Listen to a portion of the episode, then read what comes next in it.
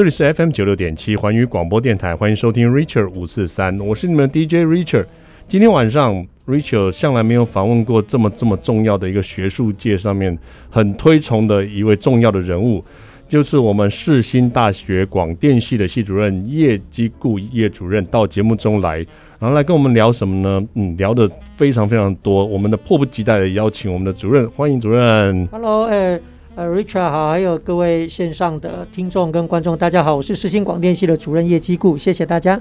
主任，我们哈，我先提一件事情，有一次我看到了一个影片，就是世新大学的一个好像是什么乐会的一个影片，您在乐会上高歌一曲这样子，是吗？哦，是是，原来这个主任除了会学术以外，还而且很会电影外，而且很会唱歌。呃，对，呃。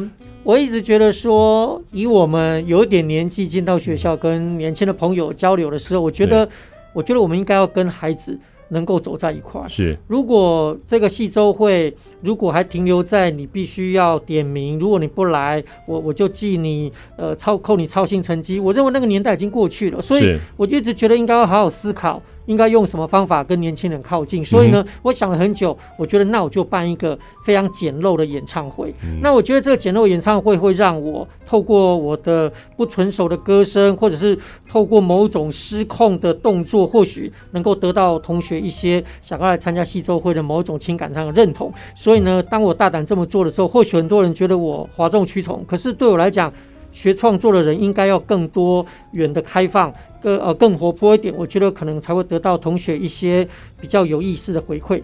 主任，您知道您这一唱成名哦，我们在这个在学校当中可能有同学传来，然后我们有看到哈，那但是还有别人，还有别人也。传来给我们看的，就是我们小编哈，我们小编厉害。我们小编说他同学，他说：“哎，你我同学有传给我，他说他们主任有一个唱歌的这个部分，到底是什么时候？是小编你你传来的对不对哈？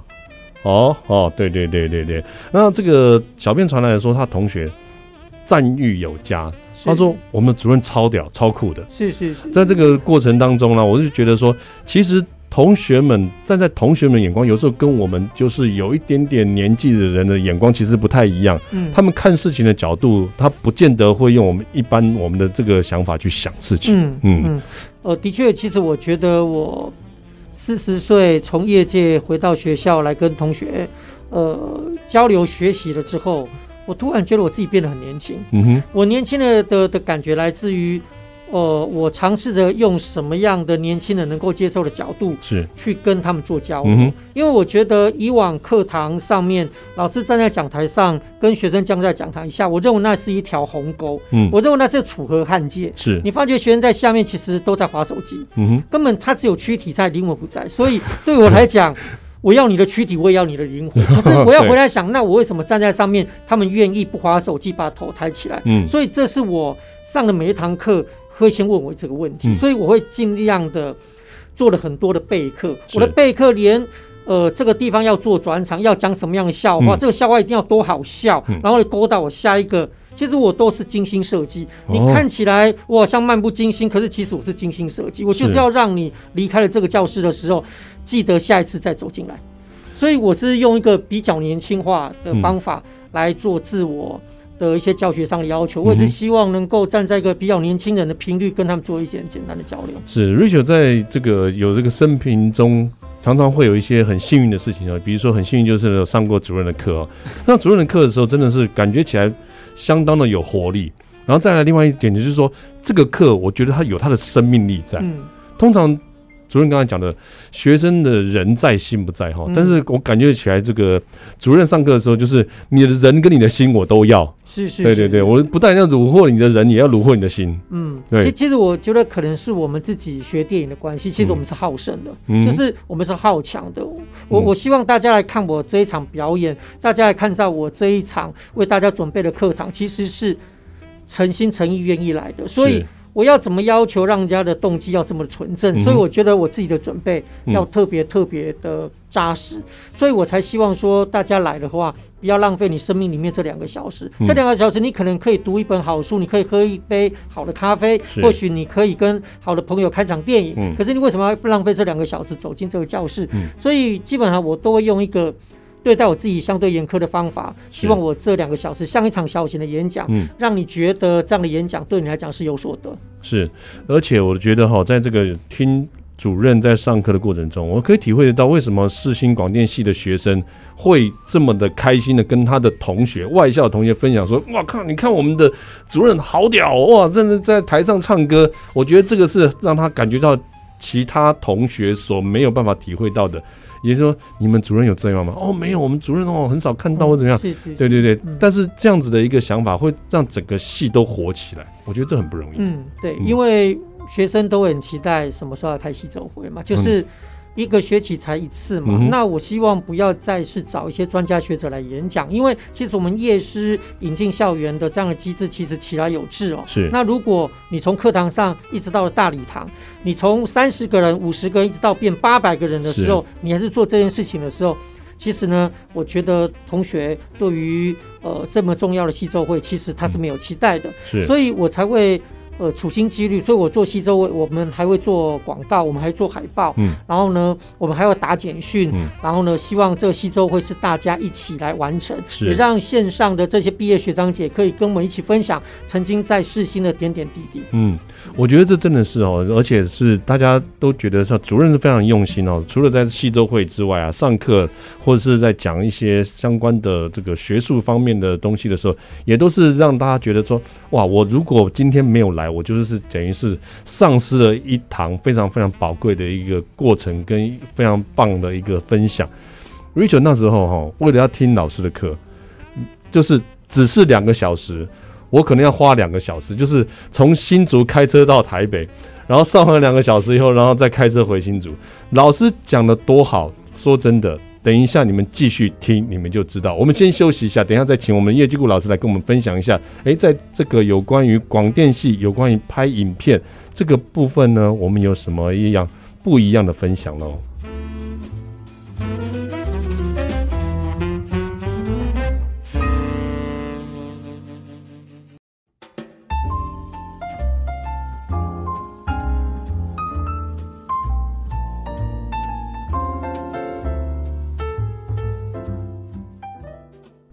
欢迎回到 Richard 五四三的节目现场，这里是 FM 九六点七环宇广播电台。今天非常开心的能够邀请到世新大学广电系的系主任叶基顾主任到节目中来跟我们分享哈。哇，我觉得主任除了是这个呃广电系的主任之外，我觉得他在教学上面跟带学生上面都是带心的。我看过主任非常非常严厉的哈，把一个学生从教室里面骂出去。就后来那个学生到后来学期末的时候是非常感动，一直跟我们讲说他还想再上老师这个主任的课。嗯、我觉得这个很不容易，这个就是把让他觉得由衷的佩服，让你觉得说你被你骂都是觉得是应该的。嗯嗯，其实我其实我一直相信，就是你如果对他好，他感受得到。是、嗯，尽管我用的方法是比较粗糙、比较粗鄙、比较粗暴的方法，比较直接。对，可是我会觉得，我会觉得他会记住的。嗯、我觉得。好的学生，或者是真的有悟性的学生，他会知道我现在说他这件事情是对他来讲是不是一个攻击。嗯，所以我也一直觉得我一直在做一个比较危险的事情，就是我可能。没有像一般传统的老师会循循善诱，嗯、我也不像一般的老师，呃，会顾左右而言他，然后呢，不断的讨好学生，因为这不是我从业界回到学校想要做的事情。我要告诉他前面的坑有多大，嗯、可是呢，我不能帮你把这个坑给填平了。我觉得你要跌倒，你跌倒以后你才知道痛。嗯、可是我尝试让这个坑不要太深，嗯、你要跌倒，你要痛一次，你大概才会知道这个学习的历程里面的确在这地方你碰到关卡，可是你要最后还是要学会自己的面对。可是别忘了，我们会在旁边扶持你，一直往上走。是，所以诚如我们在指导学生拍片的时候，我经常说我是那个抬轿的人。是，尽管这个故事我帮他改了五遍，尽管呃影片的简介我帮他改了五遍，可是我觉得学生在这历程里面，我们亦步亦趋，我们大家一起彼此共学。嗯、呃，让学生站在荧光幕的前面，我们在下面的掌声，我觉得对我来讲是件很重要的事情，因为我觉得。教育是一代要比一代强，嗯，所以呢，我的学生比我强，我就觉得我很开心。尽管我是在荧幕之后，尽管我只是 roll call 的最后一个，可是那个对我来讲一点都不重要，因为我知道这件事情我做对了，是。他也能够从里面学到很多很棒的东西，所以我就认为这才是一个在大学里面让我觉得感动的事情。是，而且我觉得这个主任跟我们分享的这个部分真的很重要哈，尤其是现在在拍片，我们都知道拍片的技术跟设备哦，感觉起来一直在进步，而且大家分享了很多很 detail 的一些技术啊，很多技巧。甚至很多设备都比以以往过去的拍片的那么的简呃来的更简单了，以前可能要很大的机器、很大的设备、很多的东西，现在可能一个手机，就像主任之前讲的，一个手机就可以拍了。但是如何能够让它这个部分有内容？主任刚才讲的，这其实是在学校里面，您就要给他们的要这样的一个不一样的发想跟不一样的这个历练才会有的，对不对？嗯。呃，坦白讲，我不会太去鼓励同学去操作一个他生命经验以外的东西。嗯、我认为，呃，你现在能做的就是从你的身边里面去找素材。是，我认为类型电影发展到了现在，其实很成熟。嗯，我不觉得爱情电影不能继续拍。我们一直以为。那些年里面的沈佳宜跟柯景腾，嗯，那是九宝刀里面的男女主角。是，我觉得你也有可能是别人笔下的男女主角，你也可能去创造你笔下的男女主角。嗯、所以我一直鼓励同学说，如果你有这样的呃青春校园的故事，千万不要觉得。你题材重复了，我认为其实没有重复的问题，在于你如何切进去的问题。是，所以我从年轻的孩子的身上，我会不断的鼓励说，千万不要好高骛远，你不要去操作一个你没有办法去控制的题材。对，你应该先从能够控制你自己的生命经验里面那些细微的角度，你才有机会得到一个比较。重新在面对你自己的记忆跟情感的时候，才有呃办法让我们能够感受到你要讲这个故事的温度哦。是，所以我一直觉得故事千万不要嫌它小，嗯，千万不要觉得它在旁边，嗯。我认为反而这样的故事才是让我们隽永的故事。哦，对，哎，欸，我觉得主任讲的这一件事情哦，让我们大家对于拍影片哦，拍影像这件事情有更深一步的认识，而且觉得哎，欸，更迈进了一步。为什么？呃，主任刚才讲到。不是要找一个自己不熟悉的，嗯，对不对？比如说你就是喜欢车子，你不要忽然去拍一个，好像你拉小提琴，你从头一辈子没有拉过小提琴，你会去拉拍拉小提琴的，一定拍不好嘛。嗯，但是你拍你自己所熟悉的，也许你爱车子、骑车子都很喜欢的话，也许你就会拍的很好。嗯，当然是找自己熟悉的这个角度下手会比较熟练的意思嘛。嗯，对，我觉得做影像创作应该要先，呃。做一下你的手感，是，就是你要先练习好怎么样说故事，嗯，然后呢，你要怎么说故事，你不可以在。呃，内容的故事你还要费劲去去经营，然后呢，你还要去呃捉襟见肘去去想说这样的类型应该做什么样复杂的的技术。是，我认为其实你两面会不讨好，嗯，所以我觉得你应该是应该要放下形式感，嗯，然后你去操作一个你自己习惯的。当你熟悉了以后，你就有机会从一个作者的这个领域去跨越到比如说一个商业电影。是，那你去商业电影就可以操作，比如说。鬼片啊，比如说惊悚片，嗯，是。然后呢，你因为你已经养成了你基本功的底蕴，嗯，你再去操作那样的类型，嗯，我认为你才有机会往前一步。所以我认为学习是一步一步，它是个阶梯。是。所以呢，如如果你一下子要跨越那个阶梯，嗯，我认为如果没有站稳，摔下来是很惨的。哇，就是这个老师讲的这个是很棒哈，因为有的时候我们都会觉得我们有一击在手，好像天下无敌了哈，怎么拍都可以。但是哦，有很多人就是拍出来。怎么拍就觉得好像没有那个感情在，没有那个深度在。在我们的主任一讲完了以后，我们就知道为什么没有感情，为什么没有深度。有可能这个东西根本就不是你在行的东西。所以，当你要把什么影片，如果你对影片，你对于微电影这个部分有兴趣的话，诶，主任刚刚已经要提点你们了哈。这个通常一提点，提点千金呢。我听了一个学期以后，我都没有听到这些，这次一下子被大家都听到了哦。我们先休息一下，等一下再问一下主任。我们把这个影像拍好了以后，可以向什么方向迈进哦？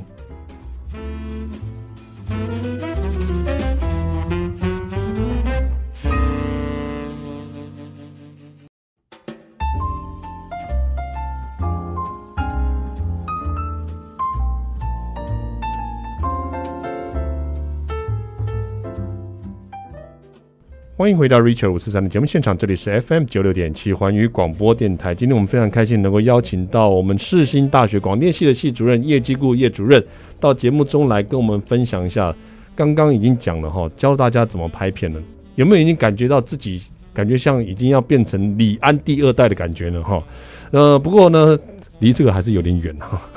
要要变成这样的话，可能还是要先去跟主任好好再学习个一两年才可以哦。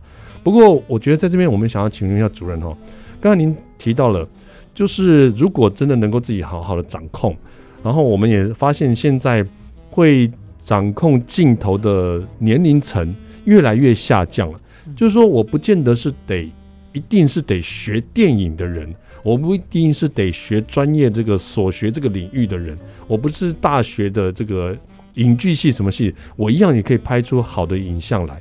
这个其实我觉得这样子的人越来越多，嗯，而且他们都是会只是放在 YouTube 上面，或者是好像甚至连 YouTube 上面不太敢放，可能只是放在自己的 FB 上面、Instagram 上面。这样，我觉得这个其实是不是应该要多一点点展现才好？是，呃，我觉得。Richard 的观察，我觉得是很对的。我就我认为，其实非相关科系的学生，呃，在拍影像创作一定有他独特的味道。是，呃，如果他念心理系，如果他念的是历史系，嗯，那我觉得他应该会过多从他自己的角度来理解这个故事的的角度。是，所以我认为，其实我也蛮鼓励，呃，不是非相关科系的同学，反正现在的入手的门槛本来就很低，手机就能拍电影，嗯，所以我认为大家应该要。大胆的创造你的梦想，是透过你你自己生命经验，甚至于你自己的专业领域，然后呢去开创一个这样的故事。可是你用另外一种的角度，曾经来讲这个故事，我认为会让我们非常的惊艳。所以我觉得也也未必说。也未必说你是非相关科系的同学，嗯、然后你就会做的比较不好。其实不要太在技术的门槛去做你个人作品的评断，是因为我认为技术是学会的，嗯、可是我认为艺术、嗯，我认为你的精神，我认为你的思想那是学不会的。是，所以我认为其实，呃，参加影展的比赛也是一个非常非常好的方法，能够让你的作品让更多人能够看到。是，我觉得这个有一个好处，就是说我们永远都不知道自己拍的。这个片子，它的程度到底在哪里？有的时候我们会处在我们自己讲的所谓同温层。我们拍了一个片子，明明很烂啊，亲朋好友的都怕怕这个打击你啊，就说哎呀那不错啊，拍的不错啊什么的，每一个分享给大家看，好像拍拍不错。但事实上，当你去看到其他同学或者其他参赛者的这个片子的时候，你就会觉得哇，其实我自己拍得好烂，嗯，然后会知道自己至少会知道自己一个程度在哪里。有很多人也许会觉得说，像主任讲的，你好像觉得说自己不敢拿出来，但是事实上，哎、欸，说不定你的作品已经在某种程度之上了，而不不见得说你一定是得这样专业科系。像主任刚才讲说，哎、欸，你不见得是专业科系的，你一样可以在你自己的那个领域能拍出好的影片。是这个这个能够参加比赛，我觉得是一个非常好的一个想法，对不对？对，呃，我觉得，呃，台湾八零年代台湾新浪潮电影开始了以后，是。像杨德昌导演，他是学理工的，对，所以他是用一个很理工、很理性的方法，嗯、然后呢来注入电影这个角度，所以呢，他的他的故事的题材都会聚焦在一个比较都市化，来去关心人跟人之间的疏离。那我认为杨德昌的杨德昌导演的片子就。非常呃理性的去剖析了现代人际关系，因为整个高度社会化的过程里面，我们竟然得到的是人跟人之间的陌生。所以杨德昌的片子就变成让学电影的人发现了，我原来也可以用一个比较冷静的角度来看。是，所以我会觉得说，呃，不一样的呃学习的视野。你能够呃让我们用不同的角度来理解，嗯，所以我认为电影的面向本来就非常的多元。是，那大家用自己的角度重新来理解这个生命的态度，嗯，我认为这就是电影有意思的地方。是，而且我觉得我知道这。最近有一个非常棒的一个这个方法，就是能够让你展现自己的方法，就是有一个新北市学生影像星星奖。那主任特别，我看到有在这个脸书上面特别推荐这一个这次这个比赛。那这次这个比赛，我在听到主任另外一个推荐里面讲到说，他能够接受国中小的孩子来报名，这是真的吗？对。对，因为 新北市学生影像星星奖，他今年是第六届嘛，所以他的影展的历史并不是那么的呃悠久。可是这个奖为了要跟别的影展完全不一样，所以它是一个全学龄的竞赛。所以呢，他在去年有特别正式成立一个叫种子星星组，就是专门让高中职、国中小的学生，他也能够透过他自己呃对于身边周遭他有兴有兴趣的题材，然后呢把它拍成影片，然后也能够来上传来报名。所以我们鼓励整个从硕士、大学、高中职、国中小的同学，只要你是学生的身份，你就能够报名这个比赛。那我觉得这是这个比赛最有意思的地方，就是我们可以透过。跨学龄，你能够看到他同样关注一个议题，是，然后呢，可是呢，关注议题，你会发觉大家操作的手法都不一样。尽管国中小他可能技术的层面没有像呃大学的这么的优越，可是我认为透过他非常质朴的口吻跟他自己非常简单的一个观察，我认为我们也能够得到一种原始的感动。所以我觉得星星奖。呃，这种全学龄的竞赛的确在台湾真的是非常非常少见的。对，而且我我发觉这个星星奖如果能够在国中小都能够让他参赛的话，其实也。可以间接的去发掘一些他，我原本就对这个影像拍摄有兴趣，但他可能不知道自己拍的那么好的孩子们。嗯，对嗯对，所以所以比如说，据我了解，像新店国小，他他们就有推一个特色课程，叫做小导演电影梦。嗯、所以我就觉得他们在大六，嗯、他们在小六的时候的毕业，哎、欸，他竟然这个学校在推一校一特色，他们竟然是推这个，那我觉得也很有趣啊。嗯、所以，包含像。呃，去年前年，澎湖马公十里国小，包括像新北的淡水国小，我认为那孩子表现的都非常非常优秀。是，尽管他的镜头数不太多，尽管他的剪接可能点不是那么准，可是我们透过小孩子非常质朴的呃呃想象力，我们可以感我们可以感觉到那种。童真的纯粹，嗯、那我觉得这种纯粹就是创作一个最重要的精神价值跟核心。对，我觉得这样这个主任给予大家非常多的一个想法跟非常多的一个机会哈，也触动了大家另外一种不一样的一个思维，也就是说，诶，如果你只要有想要有一个非常你在意的题材。你觉得非常关注，而且你也对这个还算蛮了解的话，其实就大胆的把它拍出来，然后大胆的来参赛。我觉得这个是让主任刚才讲的，用你自己专业领域去拍片，这个最好的一个方式，而且可以参加比赛。我们休息一下，等一下我们在最后请主任告诉我们要怎么样才能够参加这一次的比赛喽。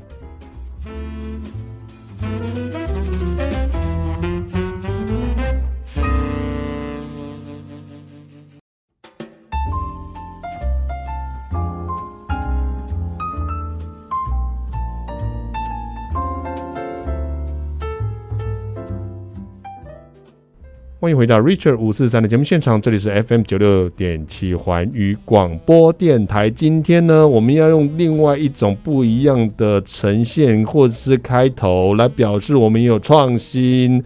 主任，我们这样会不会太矫情？哎，不会不会，我觉得非常好，我觉得非常好。哦、我们今天邀请到的是世新大学的广电系的系主任叶基固叶主任哈，然后在这边呢，跟我们大家讲一下，就是说。呃，这是一个创作，然后作为是一个影像的创作，而且是一个可以参加比赛的机会。这一次特别的是，他可以接受国小、国中就已经对影像有兴趣的孩子们可以去参赛。但是这个比赛叫做我们刚才讲的新北市学生影像星星奖。对，新北市是局限新北市吗？哦，没有，就是主办单位是新北市文化局嘛。是。可是我们面向的是全国。全国。对，你只要是对创作有兴趣的学生，嗯、我们都希望你能够投件来参加比赛，让我们看到你作品的好。哦、是是是，哇，那真的太棒了！因为听到我们同时听到我们这个节目的呢，如果用收音机听的话，大概是有到桃竹苗了哈，就是不是新北市人，刚刚一阵失望了。现在主任解释清楚以后，哇，很可能很多家长就。把小朋友这个手机里面的这个影片现在拿出来，要准备要上传的哈，但是这个要怎么样去参加比赛呢？有分组吗？或者是要怎么去？呃参加或怎么去搜寻这个奖项呢？呃，我们的奖项基本上分成呃剧情片组是，然后呢纪录片组，嗯，然后实验片组，还有动画片组是，然后还有另外一个就是你只要是呃高中职、国中小不分组，嗯、你全部都在呃种子星星奖这个奖项里面，嗯，呃，我们会把它独立出来，是一个。比较鼓励性质的，嗯、那呃，如果你的类型是属于什么样类型，你在报名的时候呢，你只要去做勾选就可以了。嗯、那呃，你的影片呢，只要是六十分钟以内，我们都鼓励你能够参加星星奖哦。是。那呃，这个参见的办法，呃，您上新北市文化局或者是星星奖的脸书呃粉丝专业，其实你都可以看到非常详细的比赛的办法。是。那我一直鼓励同学，就是我认为创作本来就是一件非常不容易的历程。嗯哼。那你拍完了以后。把你的作品千万不要放在硬碟里面了，嗯、我觉得这个太可惜了。我觉得应该有机会能够透过一个影展的平台，能够让大家看见。嗯、而且我们的评审其实都是金钟奖、金马奖的评审，或者是曾经得过金钟、金马的评审。其实。呃，我们希望能够看到同学的创意，嗯，哦、呃，我们呃并不会太局限说他的技术层面，是，是，所以我们希望同学能够大胆的发挥你的创意，嗯，把你的故事能够跟我们分享，或许能够透过星星奖这个平台，或许你能够步上另外一个非常重要的创作的过程，所以。呃，我鼓励同学参加比赛的原因，并不是说你能够拿多少的奖金，嗯，因为你参加这个比赛的时候，你就会打开人生一扇窗，对，因为你开始会看到别人的好，然后你会看到自己的缺点，嗯、是，那你如果在缺点里面变成你的优点，嗯、所以我认为。呃，滚石不生苔嘛，嗯、你要大家要不断的滚动，然后呢，让你的创作历程能够更丰富。是，呃，有别人跟你一样拍这样的类型，嗯，为什么你的妈妈跟她的妈妈就不一样？哦、那我认为，妈妈的不一样，嗯，不是只有外观的不一样，不是只有职业的不一样，不是只有性格的不一样，是，是她用什么样的角度去拍她的妈妈，嗯。那我觉得我们呢，自己拍过一一一遍了以后。你终于发现哦，原来人家这一遍是从这个角度去拍的。那我觉得你就会吸收到很多你曾经在思考的过程里面你自己没有发现的可能性。嗯，那我觉得那个可能性就是你未来创作更大的可能性。嗯，所以我觉得参加影展比赛是一个互相观摩学习的过程，嗯，而且这是我们学习影像创作一个非常非常重要的过程。嗯，所以我要鼓励同学要勇敢的呃把你的影片拿出来做参赛，因为呢，透过参赛这个过程，我们才有机会跟别人交心。对，交流、嗯、这件事情很重要，而且我觉得主任你真的是非常这个佛心来着。为什么？因为呃，听说去年四百多件，对，去年有四百七十八。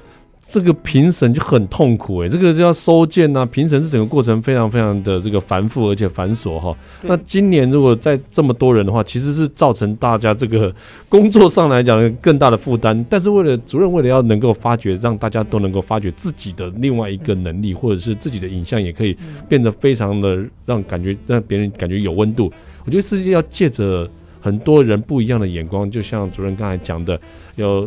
得过金钟金马的，或者是曾经有评过金钟金马的这些评审，来去用他们专业角度不一样的角度来看你这个影片，我觉得这个用别人的角度来再去给你一些影片建议，这个真的是可以很突飞猛进，这个很快功力增加一甲子的办法。嗯，对，嗯、呃，尤其当影片如果到最后你入围了，嗯，甚至于你得奖了，其实我们都会给你一些呃一些影片的建议的、嗯，因为我觉得。透过这些呃比较优秀的电影艺术家，他们自己在几十年的工作历程里面，他们重新呃回到一个比较年轻的态度，然后呢，透过你的视角来看你的故事的时候，其实我们也会有所得。所以呢，我要讲的是学习是彼此互相的。嗯、所以呃我们在评审邀约的时候，其实评审都。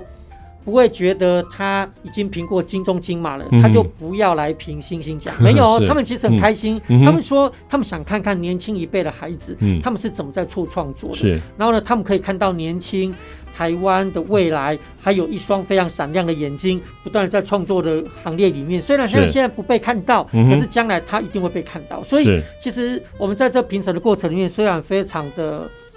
辛劳，可是我们也是希望说，不要把任何一个作品，然后呢，用一个比较不负责、不认真的态度，然后就让你过去了。所以我们在整个评审过程其实是非常严谨。我们从第一关的呃资格的筛选，到初选，到复审，到最后的。呃，最后的得奖名单，其实我们都会经过反复不断的大家的呃彼此互相的交流，甚至有点小小的攻讦，因为大家会支持的影片不一样。可是你要怎么样达到一个能够说服大家，也能够让整个评审团都能够有共识？所以我认为大家在这个过程里面仿佛走了生命的一遭，因为我们曾几何时我们已经老了，可是我们透过一个呃呃呃。呃，回到年轻的的的感觉，然后用他的姿态跟用他的眼睛重新来理解他的作品，对我们来讲其实是很开心。嗯哼，对啊，我觉得真的是蛮不错的哈。有有的时候我们讲讲到说，呃，现在设备很先进的哈，有我们上次有看到有国外的这个导演或摄影师用一个手机就可以完成一部片子，而且拍得非常好。那相信也有很多的这个我们的同学啊，有很多我们的这些学生。也可以把这个片子拍得非常好，不见得你一定要入手了这个百万级的一些摄影设备哦，一样可以把它拍得很好。你想象到，如果你的影片、你的作品能够被金钟、金马的评审在评审的过程中，一个为你讲话，一个批评你的争执，哇，你这个其实你的作品就已经值回票价了哈。是是是，嗯嗯，对对，我觉得我觉得其实。那样的感动其实是我们需要的，是是，我们也希望年轻的一辈能够一路一路的往上走，是，然后让台湾的整个影视的产业发展，还有影视的创作，能够有更多更有生命力的视野能够加注。是，哇，我觉得主任的这个这个使命感真的非常大，而且这个情操真的是太令人敬佩了。我我我，其实我觉得办影展最主要是能够鼓励更多年轻人有机会，因为我觉得一个平台太重要，所以这个平台我认为是。呃，一个非常不容易的平台，因为现在全台湾已经超过一百个微电影的比赛，所以在超过一百个以上微电影比赛，那你去参加哪个比赛？所以我认为一个比较专业、一个比较露出的这样的。呃，公开、公平、公正的平台，然后呢，评审委员都来自于非常专业的电影领域。我认为这对于学习在创作里面的年轻人都是一个很好的鼓励。对，而且我觉得奖金而且也很高哈，这是不免现实里面还是讲一下。对对对，我们的总奖金是一百五十万嘛，一百五十万。那我们的第一名是四十万，超级星级奖是四十万。是。对，所以去年是台北艺术大学的同学拿到。所以呃，我我要讲的就是说。呃，现在学生拍片的，呃，他的制作费其实越来越高，是哦，已经来到了四十五十甚至于八十哦，是。现在学生都非常勇敢的投资他的创作，嗯。那我觉得，如果你参加了影展的比赛，能够让你存到下一笔。拍片的基金，哦，那你的创作就能不断的一步一步往前走，嗯，那你的努力或者是你将来艺术表现就更有机会能够让别人看见。是，所以我会鼓励大家，千万不要以为自己的片子拍的很小，嗯，视野很小，然后呢格局很小，嗯。我认为那不是一个评断一个作品好坏的观点，嗯，观点在于你的小跟你的少，能不能让我们感受到你创作里面的那一个呃呃呃非常卓越的观点，我认为那才是重要的。嗯，我觉得今天能够访问到我们的叶基固教授哈，在这边我们能够体会到说，对于影像的部分，其实我们的主任是有坚持的，而且对于创作的部分呢、啊，他也非常鼓励任何人、任何角度、任何领域的人都能用你的心。我觉得在把自己的心态能够放到最深的那个部分，然后让你的专业的部分放到最深的部分，然后把它变成影像传达给大家。这我想这个是主任他们最希望看到的，也希望大家能够踊跃来参加这次新北市学生影像星星奖。我们再次谢谢主任到节目中来，谢谢谢谢大家，谢谢谢谢主任。下一次有很棒的这个比赛的时候，请再继续来我们的节目当中，哦、没问题，多给我们推荐一下，让我们知道一下有这么棒的比赛才可以参加了哈。好的，谢谢，谢谢 Rachel 五四三，我们今天跟大家说声晚安喽。